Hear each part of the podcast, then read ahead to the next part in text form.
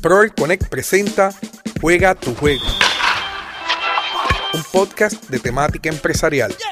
Atención maestro, atención profesor, se acerca el final del semestre y posiblemente estás nervioso o nerviosa porque no sabes qué hacer o no tienes idea sobre nuevo contenido o nuevas actividades para realizar con tus estudiantes. Así que este episodio del podcast Juega tu juego es para ti. Soy el doctor Rafael Rodríguez y nuevamente me encuentro con ustedes discutiendo temas muy interesantes para crecimiento profesional y para el desarrollo de la educación a distancia a través de cursos online o a través de la educación per se. Hoy tengo un invitado muy especial que va a estar compartiendo ideas para un buen final de semestre. Recuerda que me puedes conseguir en todas las redes sociales, Facebook e Instagram como Prover Connect, en mi canal de YouTube como Prover Connect. No olvides suscribirte y darle a la campanita para que recibas notificaciones cada vez que yo subo nuevo contenido. También puedes buscar información sobre cursos online y certificaciones profesionales en www.proverconnect.com. Así que vamos a la entrevista con el doctor Marcos Vélez. Esto es una cápsula educativa de Juega tu Juego, presentado por Prover Connect Bienvenido, doctor Marcos Vélez. Bienvenido al podcast Juega tu Juego. Doctor Rafael Rodríguez, saludos, ¿cómo está? Gracias por tenerme acá en tu podcast. No, bienvenido, para mí es un honor que, que además de que compartimos en diálogo docente, podamos compartir un rato en este podcast para compartir en, en, precisamente en este momento que nos encontramos finalizando los semestres académicos, tanto maestros en escuelas públicas o privadas, profesores universitarios, y esto aplica a cualquier parte del mundo que trabaje con semestres de agosto a diciembre. Posiblemente hay muchas personas nerviosas porque no saben qué hacer. Y de momento, hoy posteas algo en Instagram en tu cuenta de Instagram, profe Marcos Vélez, que mencionas ideas para un buen final de semestre. Háblame de esto. Pues mira, Rafael, así mismo, son ideas para el final de semestre. Yo creo que una de las cosas que nosotros tenemos que tener en cuenta cuando nosotros estamos preparándonos para el final del semestre es qué cosas nos pueden ayudar a nosotros a completar el semestre bien. El final del semestre siempre nos trae alguna tensión porque a veces tiende a acumularse mucho trabajo, se juntan fechas importantes, informes que entregar,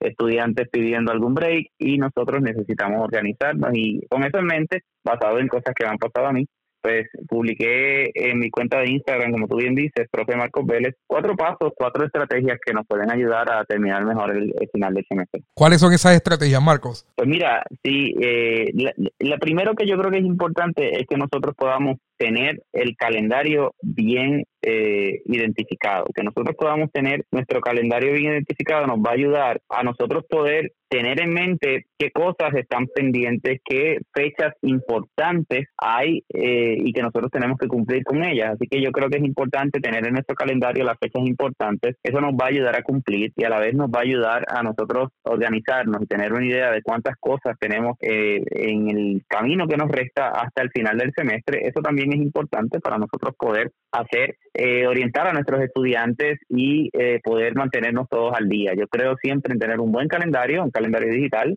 ya sea que lo tengas con tu cuenta de Google o tu cuenta de Outlook, tener un buen calendario siempre te va a ayudar a cumplir y hacer tus cosas bien.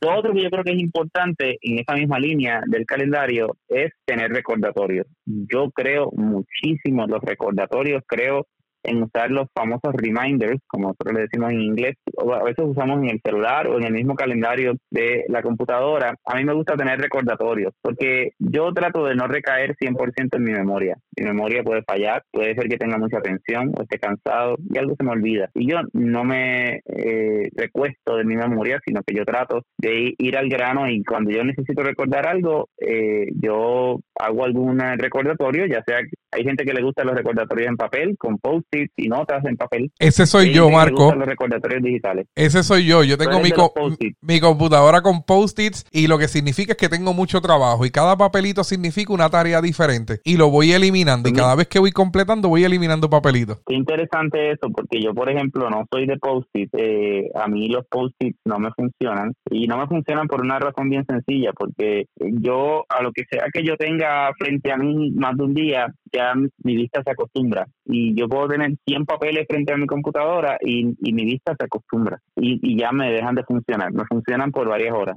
solamente pero fuera de ahí los ignoro totalmente. Sin embargo, la alarma me molesta, suena, me molesta. Así que yo creo mucho en las alarmas, pero como tú bien dices, tú tienes papelitos. O sea, la gente, lo importante es identificar cuál es la estrategia de notificación o de alerta que tú necesitas, porque no todo el mundo funciona igual. En mi caso es digital, pero en tu caso es en papel. Cualquiera de las dos es efectiva Lo importante es tener el recordatorio, no recaer en la memoria, porque la memoria puede fallar, especialmente cuando estamos en momentos de tensión o de mucho trabajo. Así que yo creo que es una de las estrategias que a mí me ha funcionado y que creo que es muy útil para cualquiera que lo intente, ¿verdad? El tercer punto que yo creo que es importante es la recopilación de datos. Este es un buen momento para recopilar datos importantes. Es un buen momento para recopilar datos como los informes que me van a pedir al final del semestre, que me piden, por ejemplo, assessment, me piden a lo mejor informes de progreso, qué cosas funcionaron en el semestre, qué cosas no, cuáles fueron las calificaciones de los estudiantes. Hay eh, universidades que nos piden estadísticas. En esa línea, yo creo que es importante que recopilemos ahora no al final, ahora, qué cosas vamos a necesitar al final. No dejarlo para el final, ¿verdad? Así que yo creo mucho en tener esos datos recopilados. Mi recomendación es que hagamos una carpeta. De la manera que yo lo hago es que yo hago una carpeta digital y en esa carpeta yo voy acumulando los, datos que yo necesito. Y así cuando yo voy a terminar, simplemente tengo que ir a esa carpeta y recoger los datos y organizarlos de la manera que los necesite, pero no comienzo en ese momento. Y semestre tras semestre nos piden la misma información, así que uno tiene que estar listo ya con todos los todos los informes que nos van pidiendo como docentes o como maestros, ¿verdad? Porque es repetitivo, a menos que, que surja una nueva política o una nueva normativa, que ya pues uno adapta un nuevo informe a, a nuestro trabajo diario, pero realmente es repetitiva la tarea. Eso es así y eso y eso es lo que nos debe llevar entonces es a tener una carpeta cada vez que yo comienzo el semestre, ya yo voy creando mi sistema de carpetas, qué carpetas necesito para este semestre. Yo lo que hago es que replico mis carpetas. Yo replico la carpeta del semestre pasado, la replico para este semestre, adapto, quito, añado, pero ya tengo el sistema y la organización que yo necesito. Y así eso me ayuda. Cuando yo entro y veo la carpeta vacía de X cosas, ya sé que, que ahí hay algo que yo tengo que, rellenar. Eh, a lo mejor hay personas que les puede funcionar algún tipo de checklist. Todo eso es importante, pero hay que hacer anotaciones de qué cosas yo necesito, qué cosas yo voy a necesitar al final, pero no esperar al final, hacerlas ahora, recopilarlas ahora. Oye, y porque Rafael también así vamos a darnos cuenta que cosas no tenemos hay cosas que a lo mejor no tenemos y este es el mejor momento para yo recopilarlas. Y hay tareas que realizamos que a lo mejor no, no es necesariamente, no, no, necesariamente las debemos de realizar, las realizamos porque queremos añadir una tarea adicional a nuestro estilo de vida como profesor, pero nuestro sistema educativo no lo, no lo requiere y nosotros pues queremos crear nuevos procedimientos, nuevos informes cuando no los están pidiendo y eso pues crea más ansiedad, más trabajo, ¿verdad? Tienes, tienes un cuarto elemento que me gusta mucho, el de la evaluación final, háblame de este. Mira, yo creo en que la tecnología tiene que trabajar para mí y no al revés. Yo creo en tener alguna evaluación al final que sea autocorregible y que me ayude a mí a terminar más rápido. Y eso no, no se sienta mal. No es, esto no es tratar de, de trabajar menos, todo lo contrario, todo lo contrario. Yo creo que es poner las herramientas al servicio de nosotros y utilizarlas estratégicamente. ¿Por qué? Porque hay colegas que para el trabajo final asignan un ensayo de cinco páginas.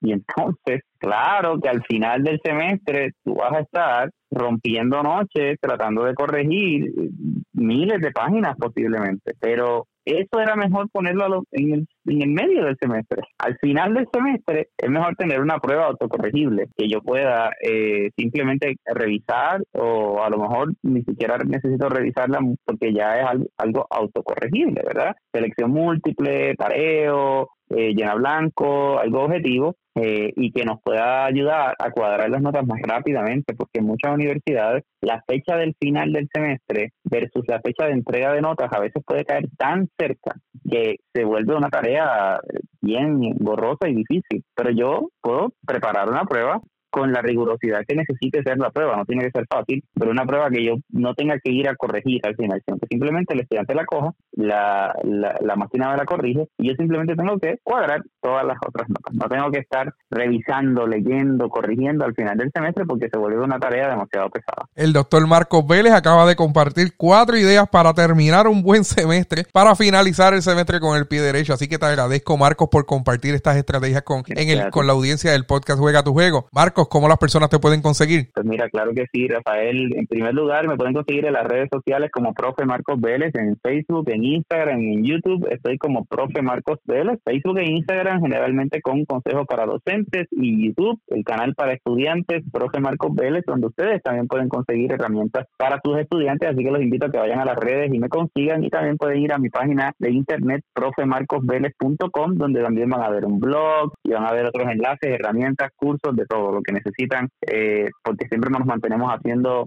eh, seminarios y talleres y diversas eh, actividades, así que los invito a que vayan allá a mis redes sociales y a mi página de internet para que nos podamos encontrar allí. Marco, muchas gracias por estar con nosotros. Gracias a ti, Rafael, mucho éxito. Gracias.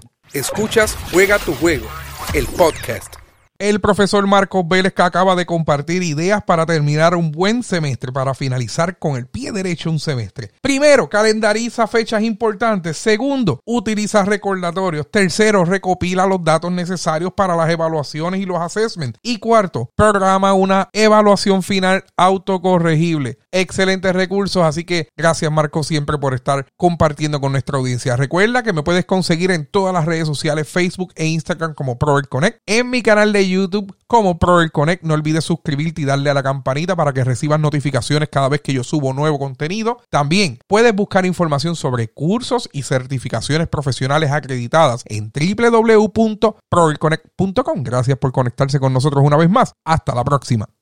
El clic digital hacia el éxito lo encuentras en proelconnect.com o a través de las redes sociales en Facebook, YouTube e Instagram bajo Proel Connect. No olvides solicitar información acerca de nuestros cursos online